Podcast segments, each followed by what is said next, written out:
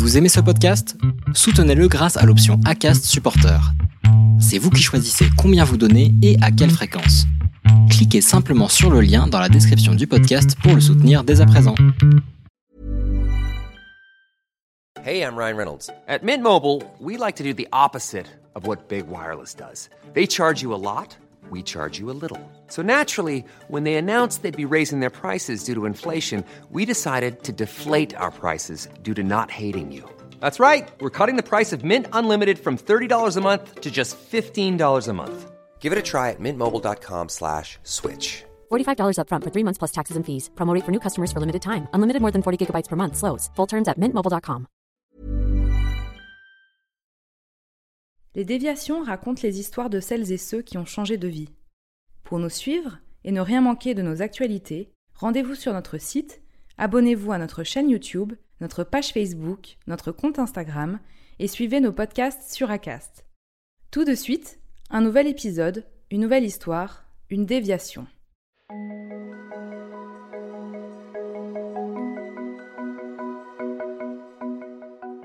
C'était fin août. Je savais que l'estaminet de Beaulieu-les-Loches était à vendre depuis quelques années, qui est un café-restaurant qui était tenu par un copain.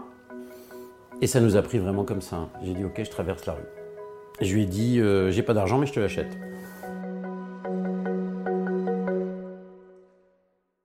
Je m'appelle euh, Jules Dupuis, j'ai 50 ans. Toute ma famille vient d'ici, c'est-à-dire Beaulieu-les-Loches, en Indre-et-Loire. Je suis né à Versailles, j'ai grandi euh, dans les Hauts-de-Seine. Et puis euh, toutes les vacances, euh, on les passait ici avec mes frères, toute ma famille. On était ravis comme tout, on sautillait dans la Simca 1000 de ma tante pour venir ici. J'ai appris la cuisine par ma, ma grand-mère, ma tante, ma mère. J'étais tout le temps fourré en cuisine avec elle. Puis j'ai euh, voulu, euh, j'avais une occasion avec des copains à Paris d'acheter mon premier restaurant à 21 ans. On avait fait une proposition. Puis un des copains a voulu se désister, du coup le projet était un peu bancal, donc allez, oublié. Euh, J'ai passé les concours du CELSA, euh, donc c'était en tronc commun, un petit peu comme Sciences Po. Et ensuite j'ai repassé un concours pour l'école de journalisme. J'ai eu la chance de, euh, de gagner la bourse France Télévisions et qui m'a fait rentrer directement, sortie d'école, à France Télévisions, plus particulièrement France 2. Euh, et là, je suis resté six ans. J'ai commencé comme euh, reporter. Et puis, ensuite, j'ai présenté les journaux euh, à Télématin pendant un an. On a beaucoup rigolé. Euh, mais c'était quand même un peu de pression parce que j'étais jeune, j'avais 27 ans. Ensuite, je suis retourné aux Infogénés en tant que reporter. Donc, je faisais les séismes, euh, les incendies, les, euh, les faits divers, beaucoup de faits divers. Oui, j'ai parcouru un peu, le, monde, fait des sujets complètement différents. Ça allait des vins du Nouveau Monde euh, jusqu'au 11 septembre euh, 2001, où là, ça a été un peu rock'n'roll, puisqu'on on n'a pas dormi pendant trois jours. Mais trois jours après, l'usine AZF de Toulouse explose.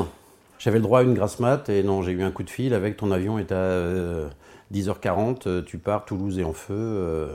Et donc là, vous vous retrouvez à Toulouse en immersion pendant une semaine, jour, nuit. Et c'est l'adrénaline qui vous fait tenir, c'est super. Euh, vous rencontrez des gens extraordinaires. Vraiment, ce que j'aimais, c'était le côté, la brosse à dents, la valise à côté du bu- bureau, et tout peut se passer en, en 2 secondes 50. Je suis allé à, à Sarajevo, au Koweït, à Bagdad, euh, euh, pas forcément pendant la guerre parce que c'était pas mon truc, euh, mais j'aimais bien aller après, voir ce que ça devenait. Et puis de temps en temps, je faisais aussi, je proposais des sujets sur des choses qui me, bah, qui me plaisaient, comme la gastronomie par exemple. Et là, j'ai beaucoup fréquenté des grands chefs où on allait faire des reportages chez eux. Et là, on n'allait pas forcément chercher la petite bête qui va mal. On était plus dans la découverte, le partage. Donc euh, ça, c'était super parce que ça reposait un peu le côté, euh, bon, bah, je vais poser la question qui fâche, et là, je vais m'en prendre une. Ce qui était le cas aussi pour euh, des émeutes, puisque je vous parlais de faits divers. Là, on s'est vraiment fait agresser, tirer dessus, on avait des impacts de balles dans la voiture. Voilà, après, mais vous, vous avez la chance de revenir chez vous après et d'avoir une vie normale. Puis j'en avais un peu plein les jambes de partir tout le temps.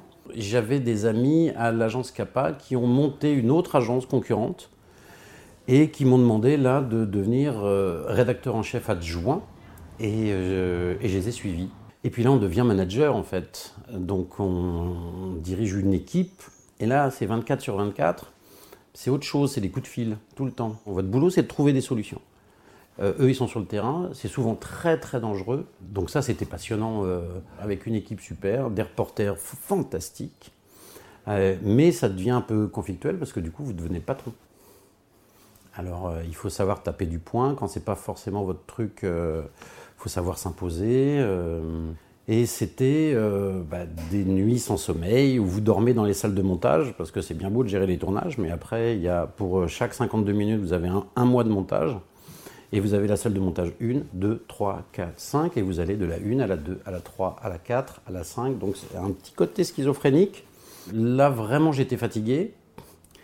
Et euh, on m'a proposé de devenir directeur de l'école supérieure de journalisme de Paris. Et j'ai dit oui. Je suis rentré euh, en 2010, je me suis éclaté, j'étais euh, très épanoui.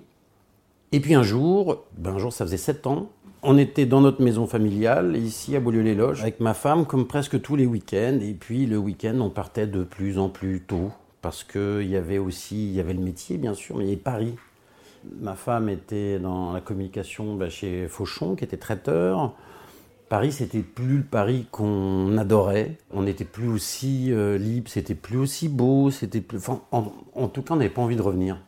C'était fin août. Je savais que l'estaminet de Beaulieu-les-Loches était à vendre depuis quelques années, qui est un café-restaurant euh, qui était tenu par un copain. Et ça nous a pris vraiment comme ça. J'ai dit, OK, je traverse la rue. Je lui ai dit, euh, j'ai pas d'argent, mais je te l'achète. Ce qu'on se disait, c'est toutes les planètes sont alignées. Euh, et on s'est dit, on a le bon âge, euh, on a l'envie. Moi, j'avais voulu acheter mon premier restaurant, j'avais 21 ans. Après, j'ai fait une autre carrière, mais j'avais toujours ça en tête. Et puis, surtout, on n'avait pas forcément envie de gagner de l'argent. On, voulait juste respirer. Respirer, enlever la boule. Parce que ça, c'est très important. J'ai eu la boule pendant 25 ans dans ces métiers-là. Et après, on est resté à Paris pendant presque un an pour essayer de trouver une organisation, des fonds. On venait d'emménager dans un nouvel appartement. Enfin, tout était à chambouler, à réorganiser. Tout le monde nous a soutenus parce que personne ne voulait que ce café-restaurant dans une petite ville rurale, même si elle est très touristique, disparaisse. Et euh, du coup, on s'est retroussé les manches. Enfin, pas mal de copains nous ont aidés ici. Moi, euh, j'ai préparé mon CAP pendant euh, un peu plus d'un an. Et c'est vrai que c'était pas la même chose de faire une bouffe pour 22 copains une fois dans la semaine et euh, de faire ça pour deux services par jour. Garder la qualité, faire venir les gens, leur faire comprendre que on n'est pas vraiment parisien. Ça existe toujours, un parisien tête de chien, parigot tête de veau. on se méfie, même, même si on nous connaissait ici. Là, on prenait l'estaminet. Euh, donc, ça a été un peu compliqué au début. Ça fait trois ans qu'on a racheté euh, l'estaminet, un an qu'on a acheté euh, l'ancien hôtel qui faisait partie de l'estaminet avant et qui avait été séparé. On a réunifié tout ça. Alors le nombre de couverts ici, vous pouvez passer de zéro dans la journée en février par exemple, jusqu'à deux services complets, 48 couverts dans la journée. Et on est souvent euh, on est souvent complet et ça fait partie de notre plaisir. on va me dire, mais vous gagnez moins d'argent, vous pourriez embaucher. Ben non, nous on préfère euh, rester à deux et puis euh, gagner suffisamment pour pouvoir vivre. Mais le but de venir ici, c'était vraiment pas de développer un service de restauration, une auberge qui cartonne. on est très content que ça fonctionne, mais on veut pas d'expansion. Ma femme fait tout ce qui est comptabilité, papier, euh, coup de fil, assureur, banque, elle fait euh, le bar, plus le service en salle. Et moi, je suis en cuisine. Donc moi, très souvent, je sors de la cuisine pour faire le service. Ici, il n'y a aucune journée qui est la même. Par exemple, euh, en ce qui concerne les horaires, quand je prépare un, coq au vin, le coq au vin, ça part très bien ici, comme la tête de veau, des choses, des vrais plats traditionnels. Donc là, il faut que je sois ici à 6 heures. Sinon, euh, on ouvre euh, vers 9h et une fois que le service est est fini et la cuisine propre, je me remets à faire de la cuisine, donc j'ai un peu de temps. Je peux faire des plats en sauce, des choses comme ça. On ferme vers 1h du matin, mais on n'a pas de coupure. Ce qui ne nous empêche pas de boire un coup avec les copains tard le soir euh, à la fermeture, mais après il faut rentrer à la terrasse. C'est ouais, c'est 75 heures par semaine. Et euh, aujourd'hui, il n'y a plus la boule. Il n'y a plus la boule au ventre. Mais ne plus avoir cette boule, c'est un truc de dingue, mais de dingue. Bien sûr qu'on a des patrons, euh, les crédits, c'est les clients, euh, mais si on est chez nous, et ça change tout. Ici, les gens sont sympas, on se marre. Moi, je, me marrais, hein, euh, mais là, c'est pas la même chose. Puis vous êtes à la campagne, alors ici, ben, il y a beaucoup d'humilité partout. L'essentiel, c'est qu'on arrive, qu'on ait toujours envie de se lever le matin. Et ça, on peut le faire. Et finalement, si on fait 75 heures par semaine, c'est parce qu'on n'y pense même pas. Franchement, moi, je regrette pas ma vie, ma carrière d'avant, euh, ma femme non plus. Mais c'est génial d'avoir plusieurs vies. Et puis, on dit qu'on a maintenant euh, trois vies dans une vie. Bon, ben là, c'est la deuxième, c'est top. Here's a cool fact a crocodile can't stick out its tongue. Another cool fact you can get short term health insurance for a month or just under a year in some states. United Healthcare short term insurance plans are designed for people who are between jobs, coming off their parents' plan, or turning a side hustle into a full time gig.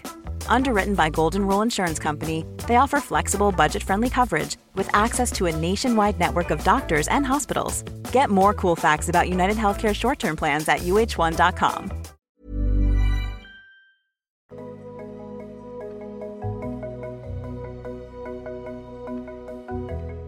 Merci d'avoir écouté cet épisode des déviations. Retrouvez la vidéo de ce podcast sur lesdéviations.fr. Commentez, écrivez-nous, partagez, taguez vos amis, réagissez avec beaucoup de cœur, de pouces levés et d'étoiles quand on vous le propose. Les Déviations est un média à retrouver sur lesdéviations.fr, Facebook, Instagram, YouTube, iTunes et plein d'autres. Les Déviations n'ont qu'une vocation, raconter des histoires de gens qui ont changé de vie. À très vite pour un prochain épisode.